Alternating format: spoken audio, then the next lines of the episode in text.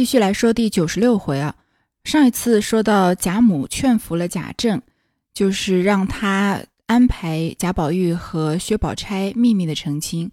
这个婚礼仪式呢，完全不符合贾家的身份，基本上就是相当于是偷偷摸摸的样子。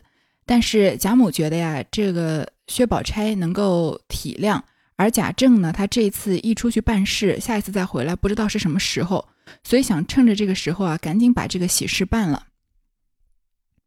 且说宝玉见过贾政，袭人扶回里间炕上，因贾政在外，无人敢与宝玉说话，宝玉便昏昏沉沉的睡去。贾母与贾政所说的话，宝玉一句也没有听见，袭人等却尽劲儿的听得明白，头里虽也听得些风声，到底影响，只不见宝钗过来，却也有些信真。今日听了这些话。心里方才水落归槽，倒也喜欢。心里想到，果然上头的眼力不错，这才配的是。我也造化，若他来了，我可以卸了好些担子。但是这一位的心里只有一个林姑娘，幸亏他没有听见，若知道了，又不知要闹什么份儿了。袭人想到这里，转喜为悲，心想。这件事怎么好？老太太、太太哪里知道他们心里的事？一时高兴说给他知道，原想要他病好。若是他人似钱的心事，初见林姑娘便要摔玉砸玉。况且那年夏天在园里把我当做林姑娘，说了好些私心话。后来因为紫娟说了句玩话，便哭得死去活来。若是如今，和他说要娶宝姑娘，竟把林姑娘落开，除非是他人事不知还可。若稍明白些，只怕不但不能冲喜，竟是催命了。我再不把话说明，那不是一害三个人了吗？袭人想定主意，待等贾政出去，叫秋文照看宝玉，便从里间出来，走到王夫人身旁，悄悄地请了王夫人到贾母后。贾母后身屋里去说话，贾母只道是宝玉有话，也不理会，还在那里打算怎么过礼，怎么娶亲。那袭人同了王夫人到了后间，便跪下哭了。王夫人不知何意，到手拉着她说：“好端端的，这是怎么说？有什么委屈，起来说。”袭人道：“这话奴才是不该说的。”这会子因为没有法儿了。王夫人道：“你慢慢说。”袭人道：“宝玉的亲事，老太太、太太已定了宝姑娘了，自然是极好的一件事。只是奴才想着，太太看去，宝玉和宝姑娘好，还是和林姑娘好呢？”王夫人道：“他两个因从小在一处，所以宝玉和林姑娘又好些。”袭人道：“不是好些。”便将宝玉素与黛玉这些光景一一的说了，还说这些事儿都是太太亲眼见的。独是夏天的话，我从没敢和别人说。王夫人拉着袭人道：“我看外面已瞧出几分来了，你今儿一说，更加是了。但是刚才老爷说的话，想必都听见了。”你看他的神情怎么样？袭人道：“如今宝玉若有人和他说话，他就笑；没人和他说话，他就睡。所以头里的话却倒都没听见。”王夫人道：“哎，倒是这件事叫人怎么样呢？”袭人道：“奴才说是说了，还得太太告诉老太太，想个万全的主意才好。”王夫人便道：“既这么着，你去干你的。这时候满屋子的人，暂且不用提起。等我抽空回明老太太，再做道理。”说着，人到贾母跟前。这里说啊，虽然贾母和贾政就在外间商量，但是贾宝玉呢，因为病着或者说发痴着，所以他昏昏沉沉的睡了，外面的话都没听到。但是袭人却却听得很清楚，所以这里呢，高鹗就让袭人起了一个关键性的作用。首先，袭人在价值观上是同意王夫人和贾母的。他认为啊，贾宝玉和薛宝钗配起来才是才配的是。我也造化，因为在袭人心中，她是要当贾宝玉的这个妾室的嘛。但是袭人作为长期跟在宝玉身边的这个丫鬟啊，宝玉心里只有林黛玉，她非常的清楚。虽然宝玉整天是泡在这个女人堆里面，看到女孩子他就清爽的，但是如果真的要说到爱情，那他是绝对只有林黛玉一个的。所以袭人也很担心，如果宝玉知道啊，他要娶的是薛宝钗而不是林黛玉，那他不知道又要闹的闹到什么样子了。想到这儿啊，他转喜为悲，说万一这贾母或者王夫人其中有一个高兴的说给贾宝玉知道，本来是为了给贾宝玉治这个病的，给他冲冲喜的。但是如果他人像之前一样，心中只有林黛玉的话，然后这里袭人举了三个例子，我们前面说了不少次了，这个。因为高鹗他没有什么线索，他的线索都是来自前八十回嘛，所以他就是要疯狂的这个 call back，回顾前八十回的内容。所以这里通过袭人想了三件事情，这三件事情应该都算是我们耳熟能详的。第一个是初见林黛玉，林姑娘便要摔玉砸玉，这应该我们很熟悉了吧？就是贾宝玉第一次见到林黛玉的时候，觉得她似曾似曾相识，就问她妹妹有玉没有。林黛玉觉得这问题问的奇怪，就说没有。于是贾宝玉气的就从脖子上把他这个通灵宝玉拿下来，就摔到地上，说：“这什么老石子东西！如今这一个神仙似的妹妹也没有，我就不要她了。”这是袭人说的第一件事儿。第二件事儿呢，那年夏天在园里把我当做林姑娘，说了好些私心话。这个事情可能稍微大家有点忘却的话，我们再来回顾一下。这是出现在第三十二回“素肺腑心迷活宝玉，含耻辱情烈死金钏”这一回。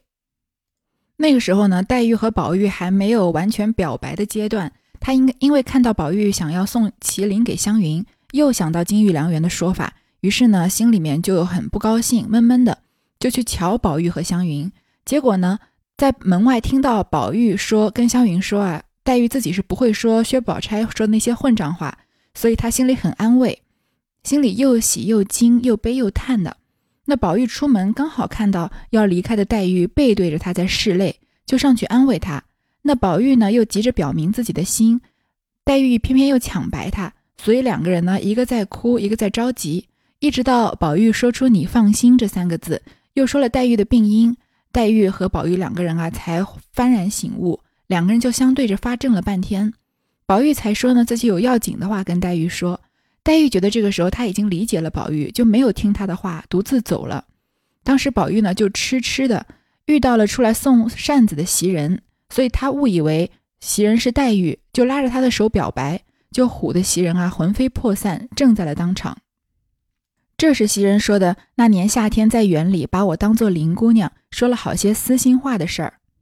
第三个例子我们更熟悉了，就是紫娟说了句玩话，当时跟贾宝玉说林黛玉还是要回苏州的。然后贾宝玉当场就发了癫了嘛，看到这个在放在这个玻璃樽里面的船的模型都要抢着抱在手上，说这船不能把林妹妹带走，还记得吗？所以种种的线索啊，告诉袭人，如果现在告诉贾宝玉他要娶的竟是薛宝钗的话，要把林姑娘撂开，那除非他还是像现在这样人事不知，什么事情都不清楚，懵懵懂懂的，就痴痴傻傻的。如果他稍明白一些啊，那这场婚事绝对不是冲喜，而是要催贾宝玉的命了。所以他觉得自己有这个义务把话说清楚，不然不就一害三个人了吗？把贾宝玉、林黛玉和薛宝钗都害了吗？于是袭人就打定主意啊，还像上次那样要悄悄的跟王夫人把这个话说清楚。于是袭人在这个拉着王夫人到了后间，在王夫人面前跪下哭了，跟王夫人说了这个。贾宝玉一心只有林黛玉的事情，又把之前几个例子细细的跟王夫人说了。王夫人听了之后呢，也非常的担心，就问袭人啊，说你现在觉得他这个听听到贾政的话有什么反应？袭人就说，宝玉现在就像一个傀儡一般嘛，有人跟他说话就笑，没人说话就睡，所以他什么都没听见。所以这件事情虽然提出来，袭人却真的没有办法，所以他希望啊，王夫人可以和贾母商量个办法。于是呢，王夫人就叫袭人先去忙她的。这个时候人多，不用提。到时候啊，回明老太太再做道理。贾母正在那里和凤姐儿商议，见王夫人进来，便问道：“袭人丫头说什么？这么鬼鬼祟祟的。王夫人趁问，便将宝玉的心事细细回明贾母。贾母听了，半日没言语。王夫人和凤姐也都不再说了。只见贾母叹道：“别的事儿都好说，林丫头倒没有什么。若宝玉真是这样，这可叫人做了难了。”只见凤姐想了一想，应说道：“难道不难？只是我想了个主意，不知姑妈肯不肯？”王夫人道：“你有主意，只管说给老太太听，大家娘儿们商量着办罢了。”凤姐道：“依我想，这件事儿只有一个调包的法子。”贾母道：“怎么调包？”凤姐道：“如今不管宝兄弟明白不明白，大家吵嚷起来，说是老爷做主，将林姑娘配了他了。瞧他的神情怎么样？若要是他全不管，这个包也就不用掉了；若是他有些喜欢的意思，这事儿却要大费周折呢。王夫人道：“就算他喜欢，你怎么样办法呢？”凤姐走到王夫人耳边，如此这般的说了一遍。王夫人点了几点头，笑了一笑，说道：“也罢了。”贾母便问道：“你娘儿两个捣鬼，到底告诉我是怎么着呀？”凤姐恐贾母不懂。漏泄机关，便也向耳边轻轻地告诉了一遍。贾母果真一时不懂，凤姐笑着又说了几句。贾母笑道：“这么着也好，可就只推苦了宝丫头了。倘或吵嚷出来，林丫头又怎么样呢？”凤姐道：“这个话原只说给宝玉听，外头一概不许提起，有谁知道呢？”关于想什么办法，那王夫人和贾母是没有办法的，办法还得靠王熙凤想。王熙凤呢，就想了一个调包的办法。怎么样调包呢？首先，王熙凤说放出一个风声，而且是只在贾宝玉面前，就说是贾政做主，让把林黛玉许配给他，看贾宝玉这个病情有没有好转，心下有没有立刻欢喜起来。如果他不管这个事情，那就说他娶谁无所谓，并不是说他对林黛玉非常的心有所属，那这个包也不用掉了。但是如果他因为要娶林黛玉而非常的开心，那这个问题还要再从长计议，有点难办。而且在高鹗的故事里，贾母已经完全的倒戈了嘛，所以他认为这件事情呢，他不太站在林黛玉的角度想，他只想说苦了宝丫头了，因为他要受一些折辱，算是他要是被调包过去的，那贾那个薛宝钗也是四大家族里的嫡女，她以一个替身的身份去嫁给贾宝玉，那算什么呢？而真正也可能受到更大伤害的林黛玉，在贾母心里呢，她是唯一担心的是吵嚷出来，那林丫头又怎么样呢？但是凤姐的主意啊，就是这话只说给宝玉听，其他人都不提，不会有人知道。正说间，丫头传进话来说：“莲二爷回来了。”王夫人恐贾母问及，使个眼色与凤姐，凤姐便出来迎着贾琏努了个嘴儿，同到王夫人屋里等着去了。一会儿，王夫人进来，已见凤姐哭得两眼通红。贾琏请了安，将到十里屯料理王子腾的丧事的话说了一遍，便说：“有恩旨赏了内阁的职衔，试了文勤公，命本宗扶柩回籍，着沿途地方官员照料。昨日起身，连家眷回南去了。舅太太叫我回来请安问好。”说如今想不到不能进京，有多少话不能说？听见我大舅子要进京，若是路上遇见了，便叫他来到咱们这里细细的说。王夫人听毕，其悲痛自不必言。凤姐劝慰了一番，请太太略歇一歇，晚上来再商量宝玉的事吧。说毕，同了贾琏回到自己房中，告诉了贾琏。叫他派人收拾新房，不提。一日，黛玉早饭后带着紫娟到贾母这边来，一则请安，二则也为自己散散闷。出了潇湘馆，走了几步，忽然想起忘了手绢子来，应叫紫娟回去取来，自己却慢慢的走着等他。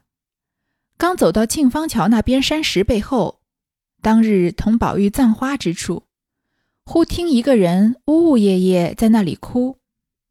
黛玉刹住脚听时，又听不出是谁的声音，也听不出哭着叨叨的是些什么话，心里甚是疑惑，便慢慢的走去。即到了眼前，却见一个浓眉大眼的丫头在那里哭呢。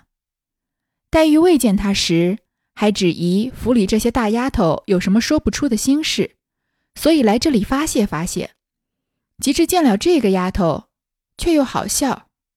因想到这种蠢货有什么情种，自然是那屋里做粗活的丫头受了大女孩子的气了。细瞧了一瞧，却不认得。那丫头见黛玉来了，便也不敢再哭，站起来拭眼泪。黛玉问道：“你好好的，为什么在这里伤心？”那丫头听了这话，又流泪道：“林姑娘，你评评这个理。”他们说话我又不知道，我就说错了一句话，我姐姐也不犯就打我呀。黛玉听了不懂他说的是什么，因笑问道：“你姐姐是哪一个？”那丫头道：“就是珍珠姐姐。”黛玉听了才知她是贾母屋里的，因又问：“你叫什么？”那丫头道：“我我叫傻大姐儿。”黛玉笑了一笑，又问：“你姐姐为什么打你？你说错什么话了？”那丫头道：“为什么呢？就是为我们宝二爷娶宝姑娘的事情。”黛玉听了这句话，如同一个急雷，心头乱跳，略定了定神，便叫了这丫头：“你跟了我这里来。”那丫头跟着黛玉到那犄角上葬桃花的去处。那里背镜，黛玉因问道：“宝二爷娶宝姑娘，他为什么打你呢？”傻大姐道：“我们老太太和太太、二奶奶商量了，因为我们老爷要起身，就赶着往姨太太商量，把宝姑娘娶过来吧。头一宗给宝二爷冲喜，第二宗……”说到这里，又瞅着黛玉笑了一笑，才说道。赶着办了，还要给林姑娘说婆婆家呢。黛玉已经听呆了，这丫头只管说道：“我又不知道他们怎么商量的，不叫人吵嚷，怕宝姑娘听见害臊。我白和宝二爷屋里的袭人姐姐说了一句，咱们明儿更热闹了，又是宝姑娘，又是宝二奶奶，这可怎么叫呢？林姑娘，你说我这话害着珍珠姐姐什么了吗？”她走过来就打了我一个嘴巴，说我混说不遵上头的话，要撵我出去。我知道上头为什么不叫言语呢？你们又没有告诉我，就打我。说着又哭起来。所以在这个故事里呢，林黛玉知道贾宝玉要娶薛宝钗是通过这个傻大姐儿的口知道的。这傻大姐前面是出现过的，就是在吃丫头误食绣春囊，诺小姐不问累金凤。第七十三回那回，那个时候对傻傻大姐是一个什么样的描述呢？就说啊，她年方十四岁，是新挑上来给贾母这边啊专做粗活的。她生的体肥面阔，两只大脚，做粗活很爽利便捷，而且心性愚顽，一无知识，出言可以发笑。贾母喜欢，便起名为傻大姐。如果有错错失啊，也不苛责她。然后那个时候的故事是通过傻大姐拾到绣春囊而展开的，导致了个贾府自己内在这个超检大观园嘛。那傻大姐是什么样的一个言语状态呢？她想，她看到这个绣春囊，她不知道什么意思。她说是两个妖精打架吗？还是两个人打架？猜猜解不出来。看到邢夫人说：“太太真个说的巧，真是个爱把窝儿。”太太瞧一瞧。邢夫人看到呢，吓得连忙攥住，就问她在哪儿得的。她说：“我掏醋汁儿。”在山子石后头捡的，邢夫人说：“别告诉人，这不是好东西，连你也要打死呢。”说你素日素日是个傻丫头，以后别提了。傻大姐听了呢，就吓得黄了脸，说再不敢了。所以傻大姐出场的，她说的这些话不多，她每句都是句式比较短的，因为她有一点点的弱智。所以挑傻大姐泄露真相合不合适呢？我认为是挺合适的，因为她在七十二回的时候是通过她已经泄露了一个真相，就是在大观园里面有人私通外男。小小不合理呢，是这里傻大姐她的言语也太流畅了，完全没有一点点这个傻里傻气的意思，她的说话条理啊、逻辑啊都特别的清楚，而且句子也特别的长，不太符合一个这个智商稍微有点受损的这个小女孩的形象。啊，他们的这段对话其实没什么过多要解释的，非常的白话了。总之就是林黛玉通过傻大姐的口啊，知道了贾宝玉要娶薛宝钗，而且这是一个秘密，这样的一个真相。那黛玉此时心里竟是油儿、酱儿、糖儿、醋儿倒在一处的一般，甜苦酸咸竟说不上什么味儿来了。停了一会儿，颤巍巍的说道：“你你别混说了，你再混说。”叫人听见又要打你了，你去吧。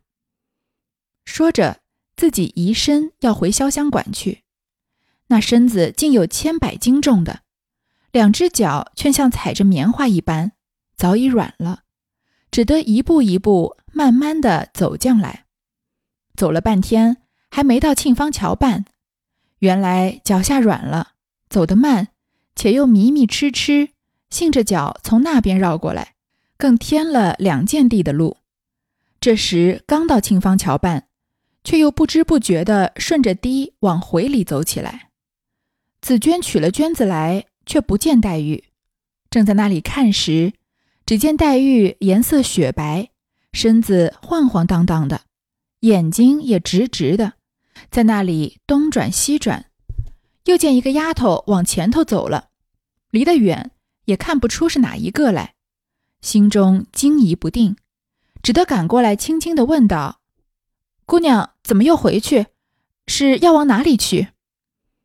黛玉也只模糊听见，随口应道：“我问问宝玉去。”紫娟听了，摸不着头脑，只得搀着她到贾母这边来。黛玉走到贾母门口，心里微觉明喜，回头看见紫娟搀着自己。便站住了，问道：“你做什么来的？”紫娟陪笑道：“我找了娟子来了，头里见姑娘在桥那边呢，我赶着过去问姑娘，姑娘没理会。”黛玉笑道：“我打量你来瞧宝二爷来了呢，不然怎么往这里走呢？”紫娟见她心里迷惑，便知黛玉必是听见那丫头什么话了。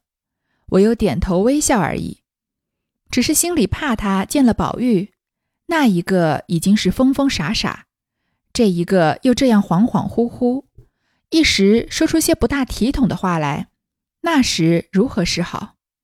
心里虽如此想，却也不敢为傲，只得搀他进去。那黛玉却又奇怪了，这时不似先前那样软了，也不用紫鹃打帘子。自己掀起帘子进来，却是寂然无声。因贾母在屋里歇中觉，丫头们也有拖滑玩去的，也有打盹儿的，也有在那里伺候老太太的。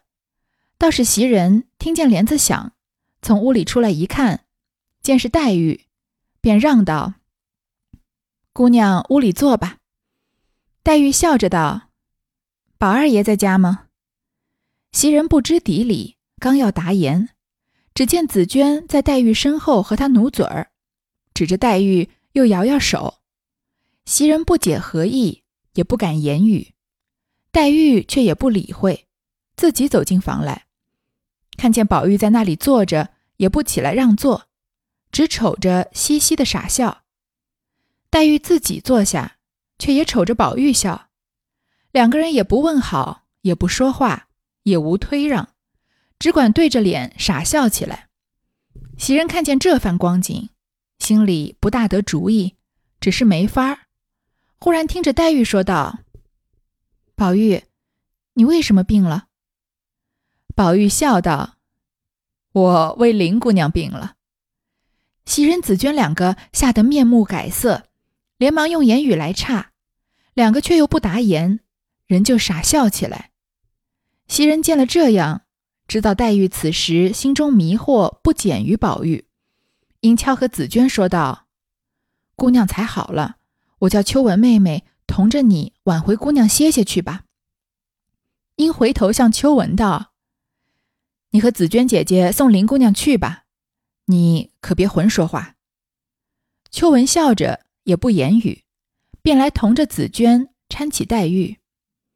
那黛玉也就站起来，瞅着宝玉，只管笑，只管点头。紫娟又催道：“姑娘回家去歇歇吧。”黛玉道：“可不是，我这就是回去的时候了。”说着，便回身笑着出来了，仍旧不用丫头们搀扶，自己却走得比往常飞快。紫娟、秋文后面赶忙跟着走。黛玉出了贾母院门。只管一直走去，紫娟连忙搀住，叫道：“姑娘往这么来。”黛玉仍是笑着随了往潇湘馆来。离门口不远，紫娟道：“阿弥陀佛，可到了家了。”只这一句话没说完，只见黛玉身子往前一栽，哇的一声，一口血直吐出来。未知性命如何，且听下回分解。所以宝玉疯了，黛玉呢也有点痴痴的了，因为她从这个傻丫头口中听说宝玉要娶宝钗的事情，她心里五味杂陈，而五味杂陈根本就没办法形容黛玉现在的心情。因为如果宝玉娶了宝钗，相当于是黛玉的一生都完了。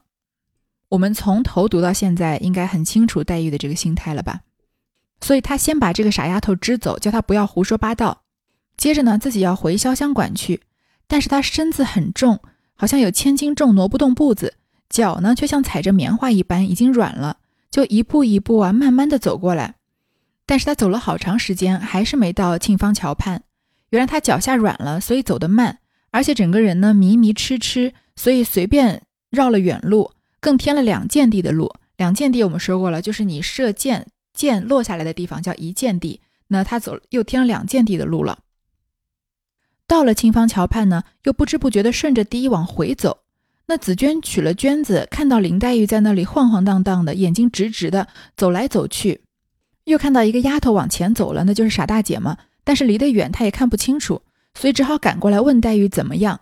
但是黛玉这个时候呢，已经迷糊了，所以她就信口说问问宝玉去。接下来呢，有很多这个不知所云的她和紫娟的对话。因为是迷迷糊糊的黛玉说的，我们也不用仔细的去深究她什么意思嘛。见到宝玉呢，就是两个人是 在同样的一个状态里面，他们两个人有一个对话，旁人看了是觉得心惊胆战的。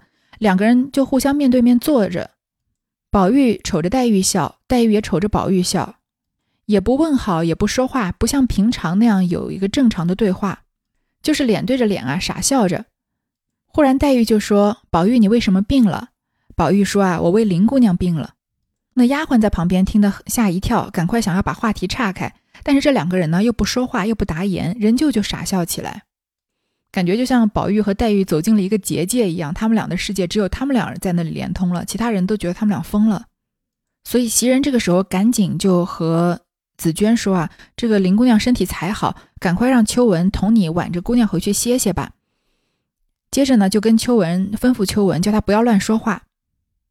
黛玉站起来啊，就瞅着宝玉笑。紫娟就催她回去休息。黛玉说：“啊，可不是，我这就是回去的时候了。”我觉得她这里写这句话有两个深意。第一个是说她要回到潇湘馆了。另外一个呢，因为黛玉是回来报贾宝玉的恩的嘛。贾宝玉要是娶别人，那我们都知道黛玉的命肯定是命不久矣了。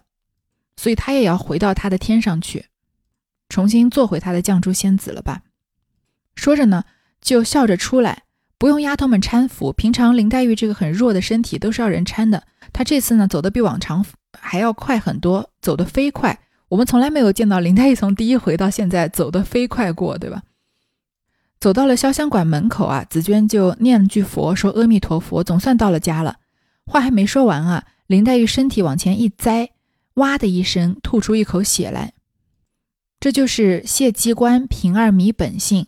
这个谢机关的人是傻大姐，不是林黛玉啊。然后迷本性的是林黛玉。那九十六回到这里就结束了，下面一回啊，就可以说是高鹗续写的《红楼梦》里面的一个大高潮。林黛玉焚稿断痴情，薛宝钗出闺成大礼了。那我们就下一回再说。